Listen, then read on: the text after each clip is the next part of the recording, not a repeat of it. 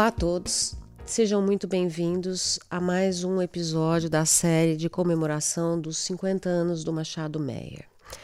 Eu sou Raquel Novaes, sócia da área tributária do, do Machado Meyer e hoje estou é, numa posição de mediadora de um videocast que vai tratar sobre um tema que me é muito caro e que eu tenho muita alegria de, de, de falar sobre ele, que é o tema da diversidade e inclusão. E tenho aqui dois convidados, Bruno Costa e Wagner Araújo, meus colegas de comitê, fazemos parte do Comitê de Diversidade, vamos aqui ter um bate-papo sobre o assunto. Eu sou Raquel Novaes, sou sócia na área tributária no escritório Machado Meyer e venho uh, me dedicando com muita, com muita fé e muita convicção ao estudo desse tema. Eu quero apresentar, então, portanto, os nossos convidados. O Bruno Costa é sócio na área imobiliária do escritório, ele faz parte do Machado Meyer há 10 anos e ele tem vivenciado muito a, a nossa cultura na prática. Bem-vindo, Bruno. Raquel, obrigado. É um privilégio estar aqui hoje, né, participando aí de mais uma das ações de comemoração dos 50 anos do escritório.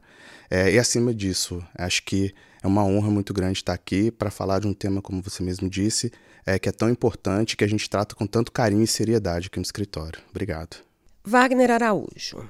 O Wagner é nosso advogado sênior, atuante nas áreas imobiliárias, direito imobiliário, urbanístico e agrário. O Wagner faz parte do nosso time desde 2011. Ele, quando entrou, ainda era estagiário do escritório e hoje ele está aqui para contar um pouco das suas vivências relacionadas ao tema. Olá, pessoal. É, olá, quem está assistindo.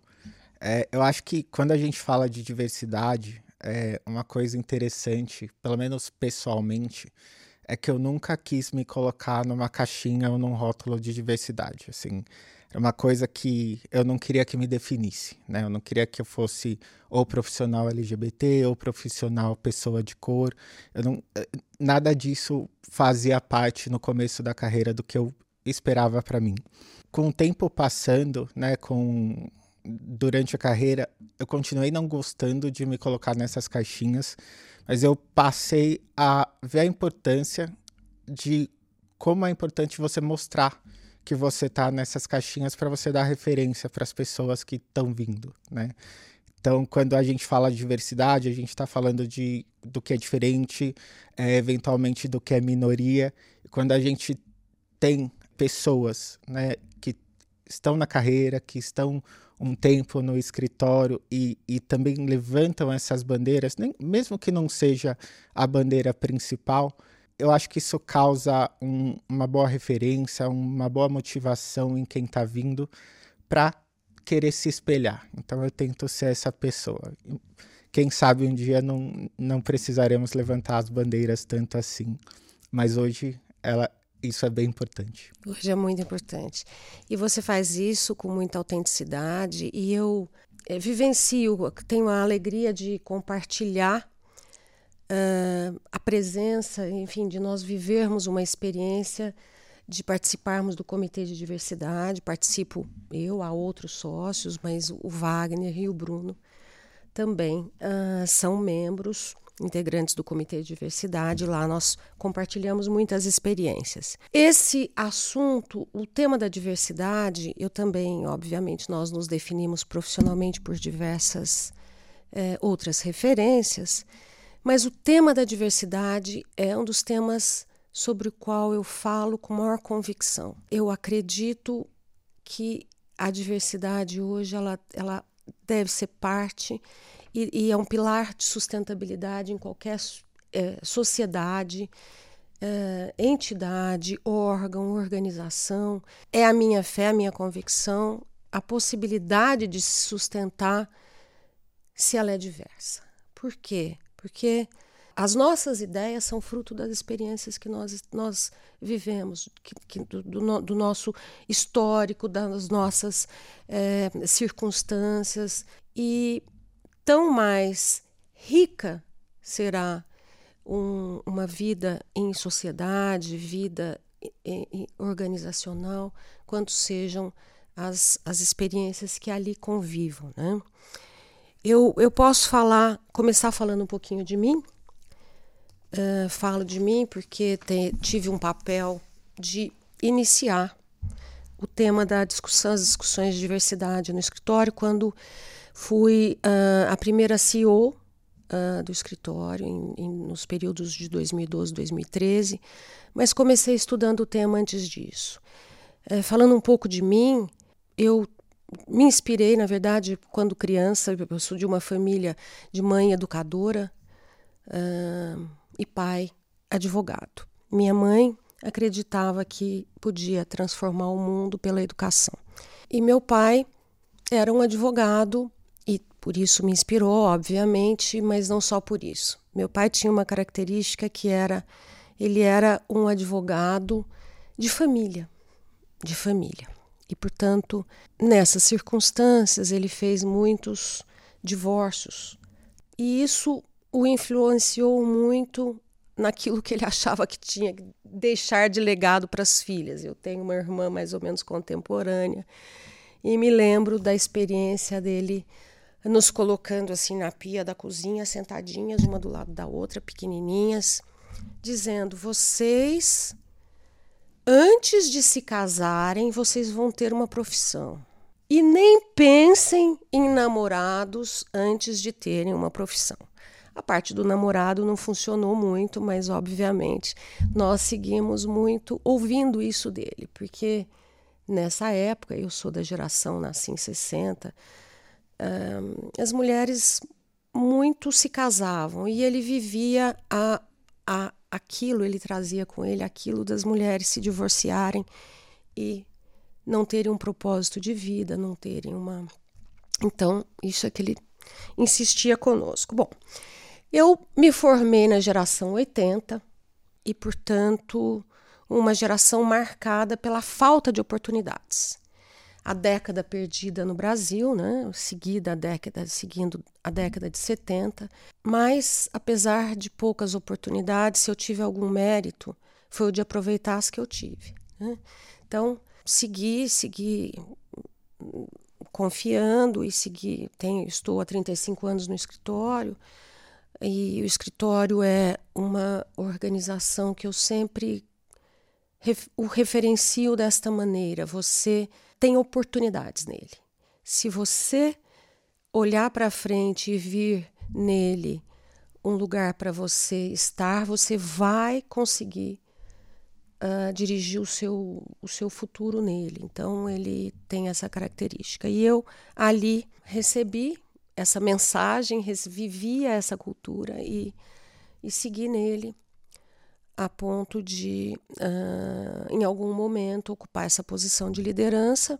O tema da diversidade no pilar gênero veio para mim de forma marcante em 2010, quando uh, nós recebemos aqui em São Paulo a visita de uh, algumas mulheres do bar de Nova York no âmbito do, do, das discussões de diversidade de gênero promovidas pelo Van Center. O Van Center é, tem uma atuação importante nisso e promoveu a discussão.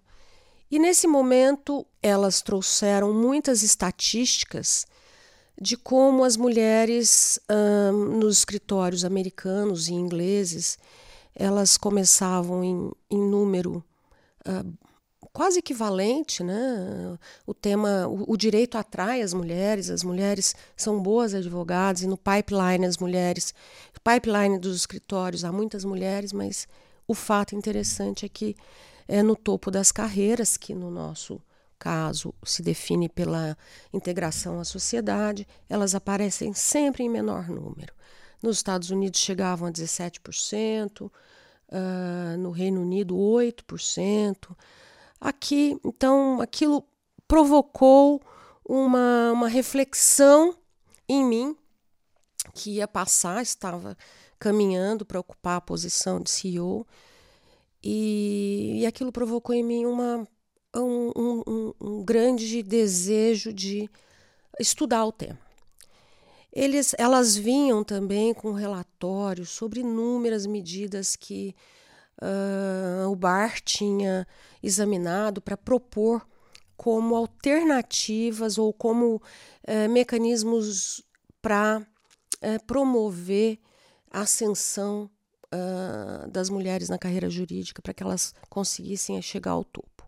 E era um, um relatório grande com várias medidas para que os escritórios pudessem adotar para estimular e promover as mulheres.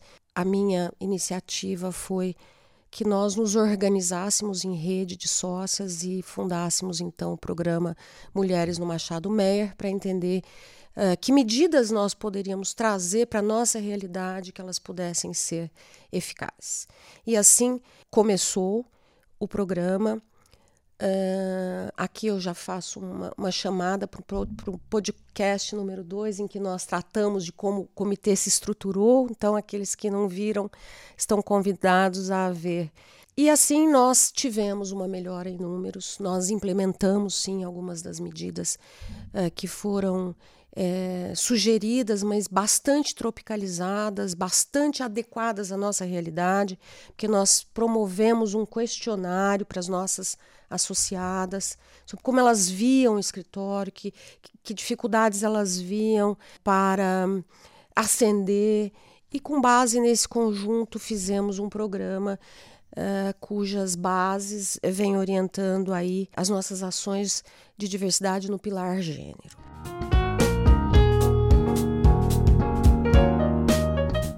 está na hora então de ouvir os nossos convidados. Vamos lá. Bruno, uh, você poderia nos contar rapidamente como foi, como tem sido a sua trajetória no escritório, como você uh, tem uh, vivenciado todas essas questões ligadas ao tema da diversidade? Sim, tenho sim, Raquel.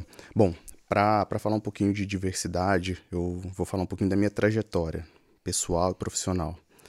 É, eu, até bem pouco tempo atrás, eu achava que a minha história de vida e profissional não era nada interessante, que né, não era uma história que valia a pena ser contada.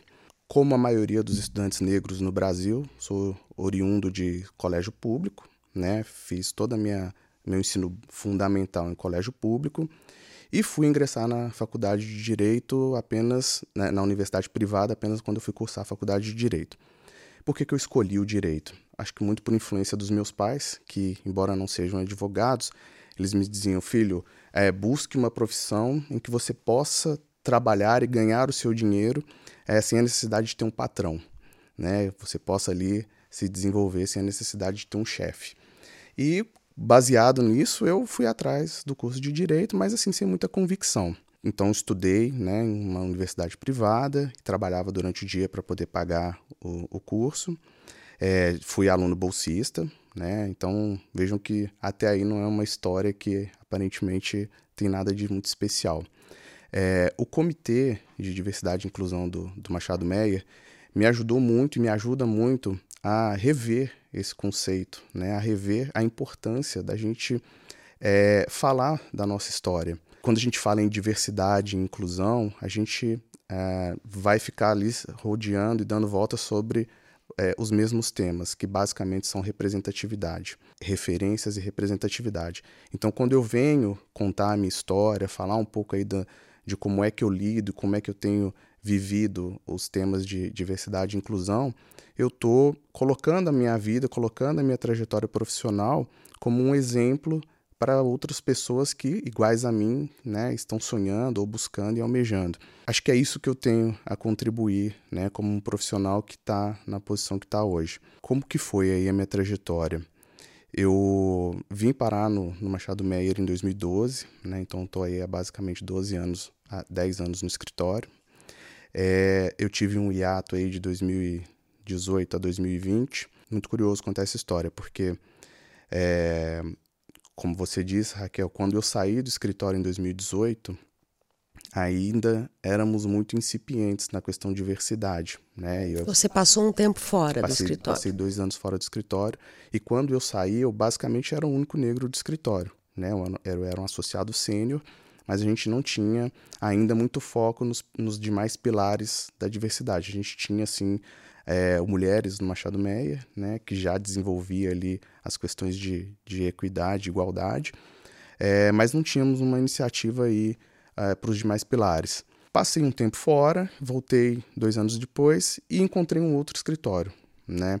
É, no começo, inclusive, né, logo que eu retornei, a minha vivência com o Comitê de Diversidade foi meio que de afastamento. Né? E, e sendo muito sincero, eu achava que era mais um programa para ter número, para ranquear, para poder é, mostrar para a sociedade que, entre aspas, algo estava sendo feito, quando na verdade nada é feito. Que é isso que eu encontro lá fora.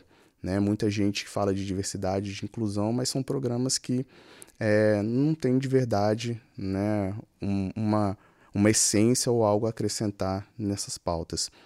E eu vejo que aqui no escritório é, as pautas são genuínas. Né? Eu vejo aqui pessoas muito bem intencionadas que dedicam seus tempos, sua, os seus corações né, na causa, nas pautas e se dedicam de fato a praticar a diversidade, praticar a inclusão.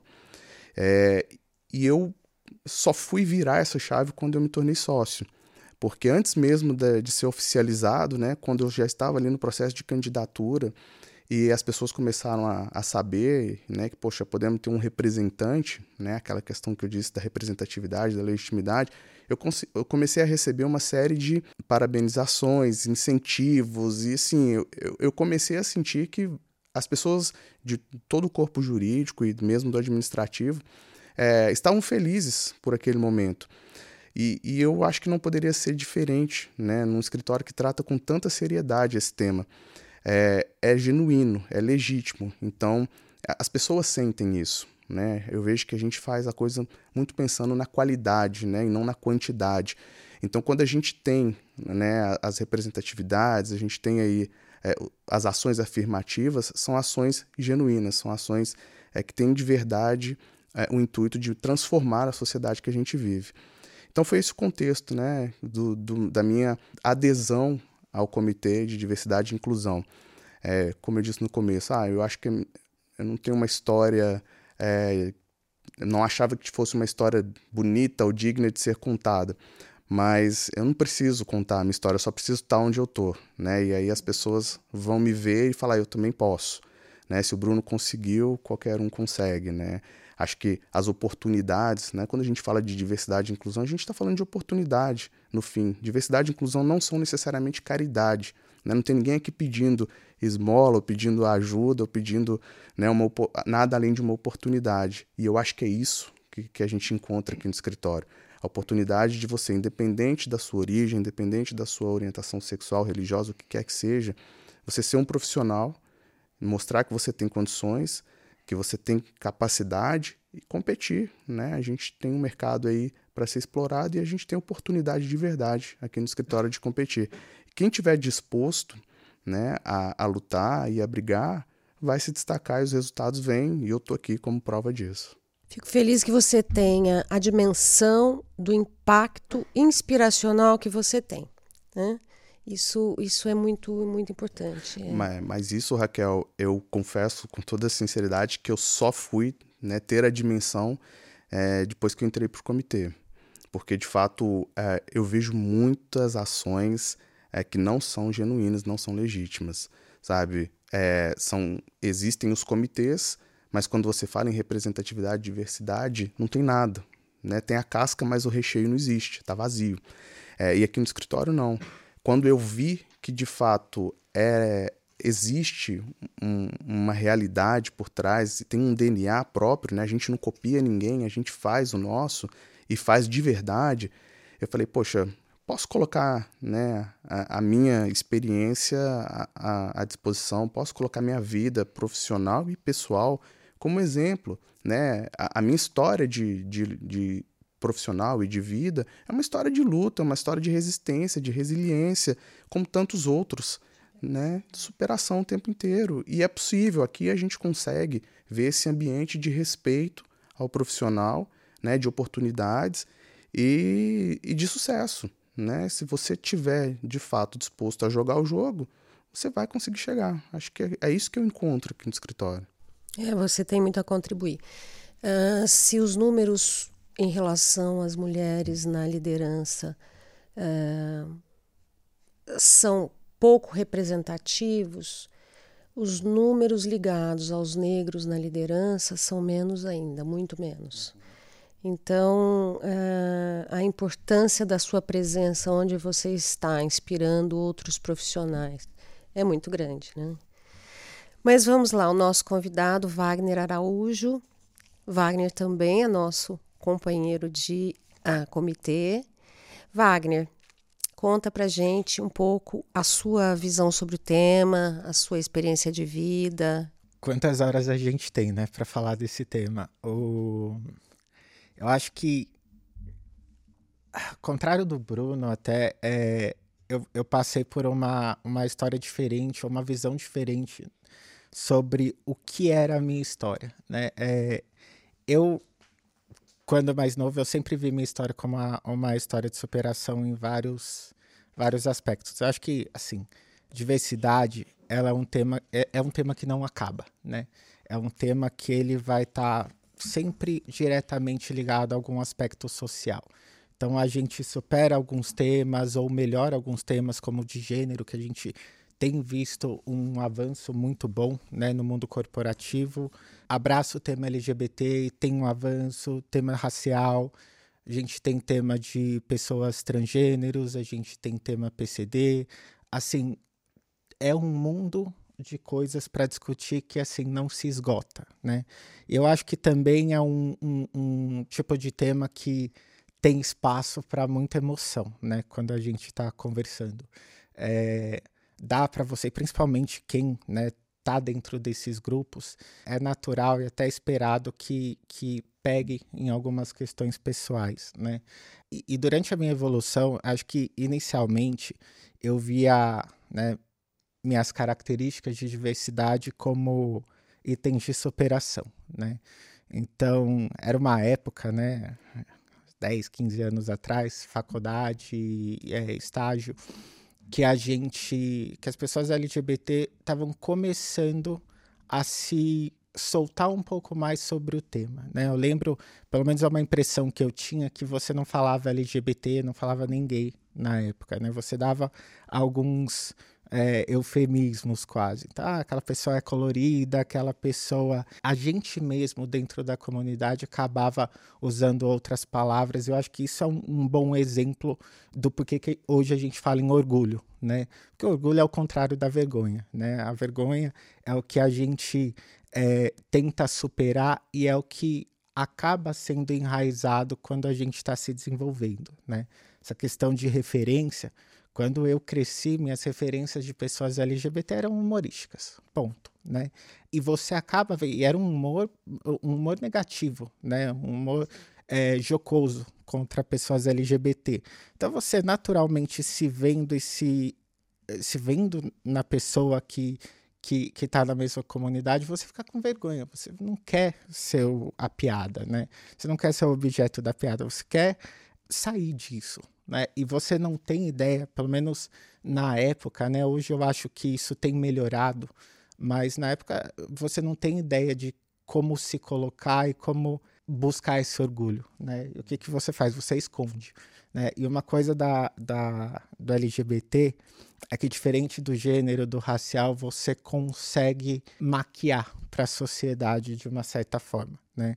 É, só que isso não deixa de ser menos doloroso do que outras coisas, porque para maquiar você precisa constantemente ficar se autoavaliando, o, o tom da voz, o que eu falei, o que eu não falei, é, conversas de corredor, né, que é uma coisa que para mim é muito representativa da experiência de um, um LGBT na, no, no, mundo corporativo, que, sei lá, você chega na segunda-feira, tá falando do, do seu fim de semana, todo mundo fala da namorada, do namorado, mas você é LGBT, se você não tem um espaço, né, não tem o conforto de falar do seu namorado em vez de namoradar, e normalmente isso tem mudado também, mas as pessoas já presumem, né, falar, ah, você tem namorada, e cada dia eu acho que é uma, uma saída do armário, né, se a gente puder usar essa expressão, quando a gente fala, não, é namorado, é marido, por mais tranquilo que a gente esteja no, no desenvolvimento, por mais que a gente ache que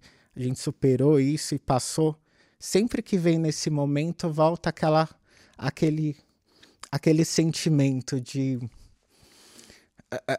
é, quase as memórias né, do, do, do que você passa. E, e eu estou dizendo isso porque quando eu estava né, construindo minha carreira profissional e, e, entrei na faculdade e comecei a me envolver com direito, eu via tudo isso como uma superação. Eu pensava co quase como se fosse um desafio. Eu vou superar isso e vou mostrar que isso não, não me define, né?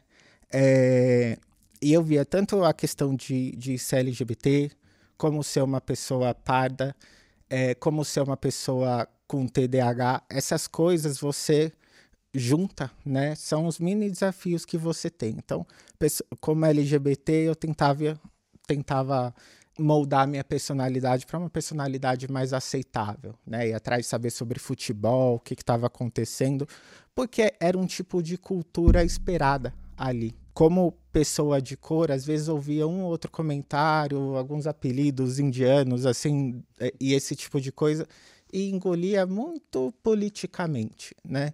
E, e, e como pessoa com TDAH, né?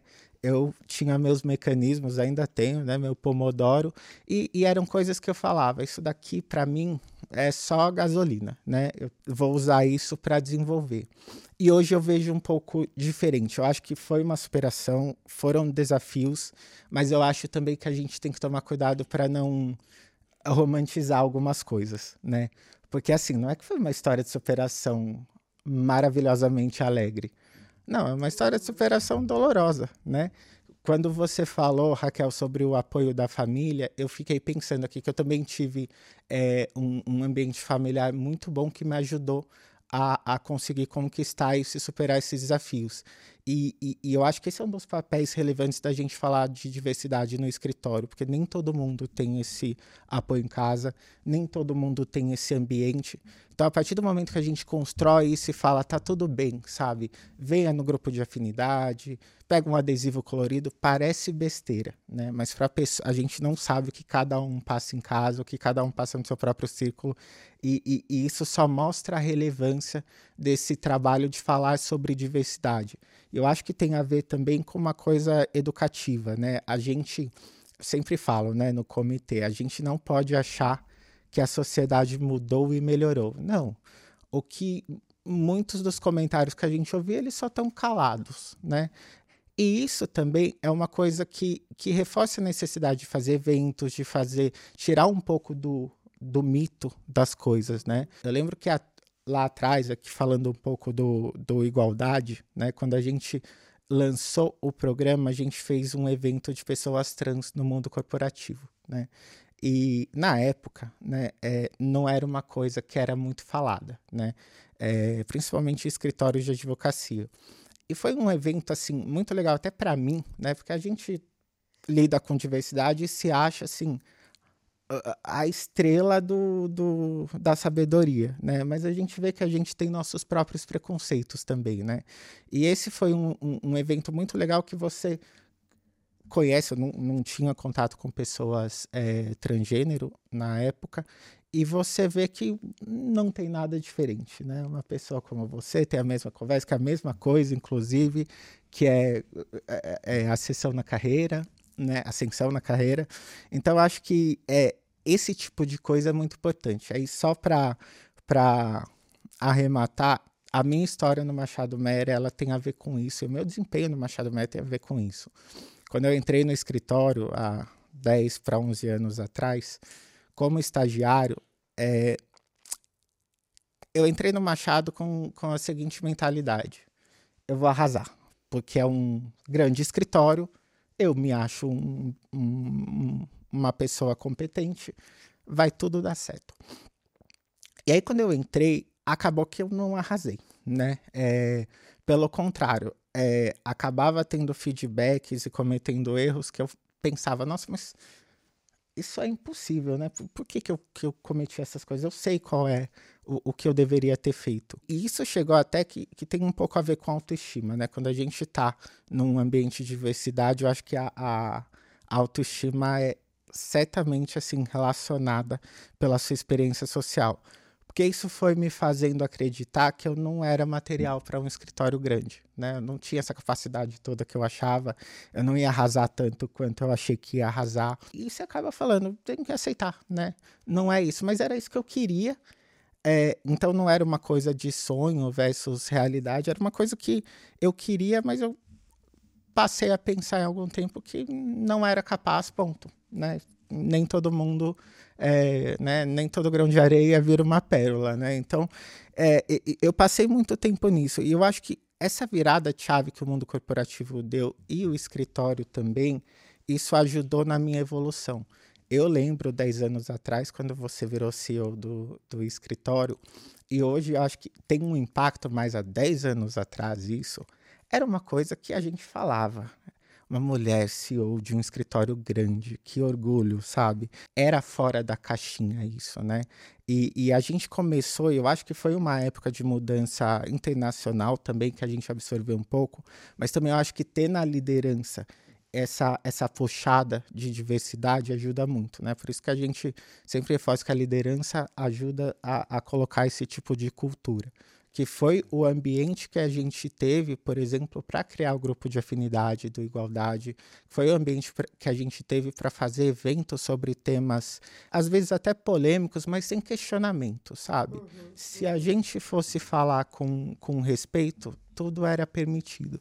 Então, acho que só para concluir a minha história, é, eu comecei a virar um bom profissional quando teve uma virada de chave e na equipe também, em muitas coisas que, que foram evoluindo ao longo do tempo, mas teve um, um, um principal momento que eu tive uma mudança de gestão e essa gestora abraçou, é, me abraçou como profissional e como pessoa. Ela perguntava como estava o meu namorado. E pode parecer besteira isso, mas para mim era uma coisa assim, para mim sentia visto, sabe? E parece que nesse momento saiu um peso dos meus ombros que eu pude focar no trabalho, né? E, e, e eu acho que hoje eu, eu sou material de Machado Meyer. É, e acho que lá atrás era uma cortina que estava me fazendo achar que não era.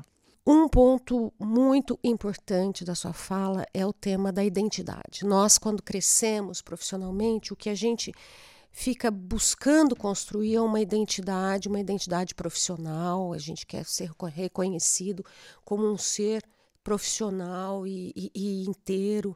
E você conta para gente uma experiência de um profissional lutando para formar uma identidade, mas ali gastando energia em esconder aquilo que fazia parte da sua essência. Né? Até um ponto em que você ficou confortável para assumir a sua identidade. E você é um profissional respeitadíssimo e conseguiu isso, mas isso não foi, obviamente, sem dor e sem sofrimento. E você também reporta que, num determinado momento, a vida corporativa te permitiu isso, que me traz para o, o próximo tema do nosso da nossa conversa aqui. Se, se você me permite, Raquel, é, enquanto Wagner falava, eu estava aqui refletindo, né? O tema diversidade ele é um tema de evolução e aprendizado constante. Né? Quando a gente tinha no escritório só o, as questões de gênero, né? o Mulheres no Machado, eu era um aliado. Né? Então eu estava ali próximo, eu queria participar, eu queria que aquilo ali fosse de fato implementado e que tivesse né, um impacto na vida das mulheres do, do nosso escritório e nas mulheres como um todo. É, e por uma feliz coincidência, quando eu vim para o escritório, né, uma feliz coincidência para esse momento que a gente está tendo aqui agora, quando eu vim para o escritório, eu fui trabalhar junto com Wagner no imobiliário. Então eu aprendi muito com Wagner sobre questões de tolerância, porque diversidade é tolerância, né? Questões de tolerância, de respeito, de você se portar, de como você né, se direcionar às pessoas, as brincadeiras que você não deve fazer, como você deve tratar, como você deve respeitar. Da mesma forma que eu aprendia com as questões de gênero. E quando a gente tem o pilar racial no escritório, a gente já tem uma base muito forte né, no nosso DNA de respeito, de tolerância, de sermos né, pessoas melhores e deixar que as pessoas também sejam melhores, que elas evoluam ali como profissional, como pessoa. Acho que é muito legal essa questão do aprendizado que a gente tem nessa troca dentro do comitê e as pessoas que participam e que veem a gente né, dedicando ele o nosso dia a dia, o nosso tempo, as ações. Eu, eu acho que isso que, que tem contribuído bastante aqui, pelo menos para a minha formação aí como pessoa, né, como profissional e pessoa.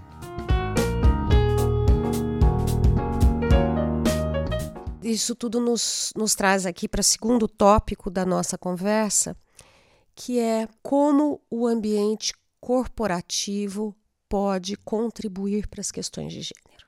Eu própria revisitei um conceito que eu tinha e isso tem mudado a minha, a minha cabeça, a minha perspectiva, que é o tema da meritocracia. Né?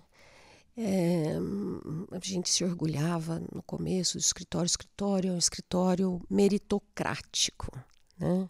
E meritocracia, hoje, eu entendo que meritocracia é, é uma expressão que você pode adotar, nenhum problema com ela em si, se nós estamos falando de igualdade de oportunidades.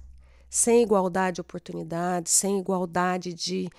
É, sem igualdade em geral de, de, de, de, de uh, um ambiente né, que propicia, uh, é um termo que não cabe. Né? Eu me lembro que na nossa conversa anterior, nós tivemos uma conversa anterior aqui, e vocês dois reportaram a importância da gestão para o desenvolvimento de vocês nas posições em que vocês estão. Então, um pouquinho mais sobre isso, né? um pouquinho mais sobre uh, a importância do, do, ambiente corporativo e como uma, uma, uma, uma organização pode contribuir. É, Raquel, eu acho que, que esse ponto é muito importante e eu aproveito, inclusive, para é, aproveito o momento, inclusive, para convidar a quem está com a gente aqui até agora a fazer uma reflexão. O que, que a gente tem feito na nossa vida para sermos pessoas melhores? Né? Melhor pai, melhor filho, um melhor marido, uma melhor esposa, vizinho, colega de trabalho. Falar de diversidade, falar de inclusão, a gente já falou aqui na nossa conversa hoje, é falar de tolerância, é falar de respeito, falar de igualdade de oportunidades, né? E quem fizer a reflexão e falar, eu já faço muita coisa, eu convido a uma outra reflexão. O que, que você pode fazer além? Né? O que, que você pode fazer mais? Né? Porque a, gente já disse isso também, a gente não está falando de caridade, né? A gente está falando de igualdade de oportunidades, de respeito, de tolerância. Então, é, isso está na nossa vida pessoal. Mas a gente leva isso para o mundo corporativo, né? Você como gestor, o que, que você faz para a sua equipe para dar a eles, né, dar à sua equipe a condição é, de competir de igual para igual com qualquer um, independente da condição que aquela pessoa tem. Né? O que, que você faz na sua vida que você quer deixar como legado? O que, que as empresas, as corporações querem deixar para o futuro, né? para as próximas gerações? Eu acho que o tema diversidade, Wagner já falou isso aqui também, é, é uma pauta que a gente espera que seja uma pauta transitória, né? que daqui a pouco seja uma pauta superada, que a gente tenha aí de fato transformação. É isso que a gente busca, né? Que a gente consiga respeitar gênero, raça ou orientação sexual, o que quer que seja, sem a necessidade de uma pauta específica. Né? Por que, que eu preciso criar uma ação afirmativa para a inclusão de negros dentro do escritório? Por que, que isso não pode ser uma coisa natural? Né? Por que, que as pessoas não podem naturalmente querer e alcançar? Né? Essa reflexão que eu acho que o mundo corporativo precisa. Qual o legado que a gente quer deixar? Né? Da onde a gente saiu para onde a gente vai? Né? A gente está melhorando a condição de vida das pessoas, a gente está sendo mais humano, a gente está tá dando condição de cidadania para as pessoas, que é, que é isso que a gente quer. Né? A gente quer se qualificar, a gente quer concluir as graduações, a gente quer ter oportunidade no mercado de trabalho, ser um cidadão como qualquer outro. Né? E, e o mercado de trabalho está dando isso para a gente, o mercado acadêmico dá essa oportunidade para a gente, né? Muito já foi feito, né? Não vou dizer que não há uma evolução, há, mas ainda tem muita coisa para ser feita. E esse que é o nosso desafio, né? O desafio do mundo corporativo. Como é que a gente vai transformar? Como é que a gente vai viabilizar os acessos? Esses temas são engraçados, né? O quem é o aliado, qual que é o papel do aliado? Porque eu acho que, é, minha opinião pessoal, eu acho que quando a pessoa simplesmente respeita a outra, ela está fazendo o mínimo. Você está fazendo o seu dever civil, né? Você está respeitando outro ser humano. Ponto. Eu acho que ser um aliado é assumir um papel de tomar atitudes e não só de conquistar espaço, mas de dar espaço, o espaço que você tem para esses outros grupos, né? Por exemplo, eu quando, quando o escritório tinha o, o, a pauta de gênero somente, eu, não, eu nunca me interessava sobre isso pessoalmente. Eu não me interessava porque não, não fazia parte do meu dia a dia, né? Sendo um homem em si, para mim não, não eram temas que eu queria né, entrar no meu, colocar no meu tempo. E aí, depois de um tempo, e principalmente hoje como gestor e, e, e por ter muitas mulheres na minha equipe, é uma coisa que eu me, me, me forço até a ir atrás dos temas para entender como eu posso ser um melhor gestor e um aliado para essa caixinha que eu não, eu pessoalmente não tenho é, um local de experiência, mas eu tenho espaço em relação ao escritório, né? Então, por exemplo, quando a gente falou no passado sobre as tendências de gênero na tributação, eu me senti no papel como, como líder de equipe de reforçar para a minha equipe, para as mulheres da minha equipe pessoal, fiquem tranquilas em relação à questão de é, obrigações de usar salto, esse tipo de coisa, né? Porque a gente tem uma vestimenta corporativa, mas ela não precisa ser com uma obrigação de que você precise é, completar um papel específico, estar daquele ou do outro jeito, senão você não é uma profissional respeitada, né? Recentemente a gente teve um treinamento ótimo sobre assédio no, no ambiente de trabalho e, e, e eu, como né, na posição de aliado, fiz questão de falar para minha equipe: pessoal, se um dia vocês se sentirem em qualquer uma dessas situações e não estiverem confortáveis para falar comigo, podem falar com, com a Maria Flávia, que é a nossa sócia. Se não quiser, tem o, o, o, o canal de denúncia, ele é totalmente anônimo. É uma coisa que você pensa, é óbvio. Só que quando o seu gestor pega o tempo dele para falar isso, é aí que você se coloca como aliado. Né? É aí que você tem o respaldo de falar isso daqui não é só uma pauta é, para ser dita. Isso é uma coisa que deve ser observada. Se o meu gestor falou que eu posso, que o canal de denúncia está aí para isso, né? Se eu não me sentir confortável de falar com ele, se eu não tiver ninguém que eu me sinta confortável, uma outra mulher, por exemplo, se for uma questão de gênero, isso isso é onde você entra como aliado. Então, colocando essa, esse papel de gestor, eu acho que a gente tem que é, se forçar e se convidar a entender os outros papéis, né? A questão de gênero para mim é, é, a que eu menos entendo e é a que eu mais tento me educar. E assim, a gente tende a, a cometer erros, né? Eu acho que isso é uma, uma coisa importante também. A gente tá muito na, nos extremos, né? É, se fala sobre cultura de cancelamento, sobre redes sociais, e, e eu acho que hoje até a gente está indo para uma coisa perigosa das pessoas é, terem medo de se envolver com diversidade, justamente para não correrem o risco de cometer um erro. E a gente tem que estar tá ciente de que a gente vai cometer erros. E é ok cometer erros desde que a gente esteja disposto a consertar esses erros, a ouvir. Né? É, é importante a gente se posicionar, né? Eu, eu acho que isso que você está falando é muito legal, porque a gente muitas vezes fica achando que você precisa ser ativista né? Você precisa ir para passeata, levantar a bandeira e não tem nada disso, né? Se quiser também não tem problema, uhum. mas não tem nada disso. se você faz algo, você já transforma, né? Você já influencia, você já arrasta pelo exemplo. Não necessariamente você precisa ir para a rua, né? Bater panela, nada disso. O, o que o Wagner está dizendo é muito, muito relevante, porque a partir do momento que você começa a ter o olhar, você já modifica o ambiente ao seu redor. E é isso que está faltando para a gente, né? Como, como ser humano, como evolução de ser humano. Ver o próximo, né? Se interessar pela causa do outro, empatia, né? São as palavras que estão na moda aí, mas é verdade. Né? A gente está cada dia mais preocupado em não ser cancelado, né? Em não se expor, em não se engajar por medo do que o outro vai achar, e a gente está perdendo as oportunidades de transformação, de fazer, né? Ser agente do nosso tempo, agente da nossa época, fazer as coisas acontecerem hoje. Graças a Deus tivemos pessoas que lá atrás, né, 10 anos atrás, foram CEO do escritório e trouxeram aí a questão de gênero, foi o start para a gente estar tá onde a gente está hoje, podendo falar abertamente de questões de diversidade. E se isso não tivesse acontecido, como que a gente estaria hoje, 10 anos depois? E agora a nossa reflexão, como estaremos daqui a 10 anos? Essa é que é a, é a, reflexão, esse que é o nosso desafio agora, né? Uma cultura diversa, falando do erro, né? Uma das características de uma cultura diversa, de um ambiente diverso, é que ele é tolerante ao erro. E, portanto, você pode cometer erro e você aprende com eles e, e com, com ele e evolui, cresce, né? Cresce de uma forma diferente, não só pelos acertos, mas. Né?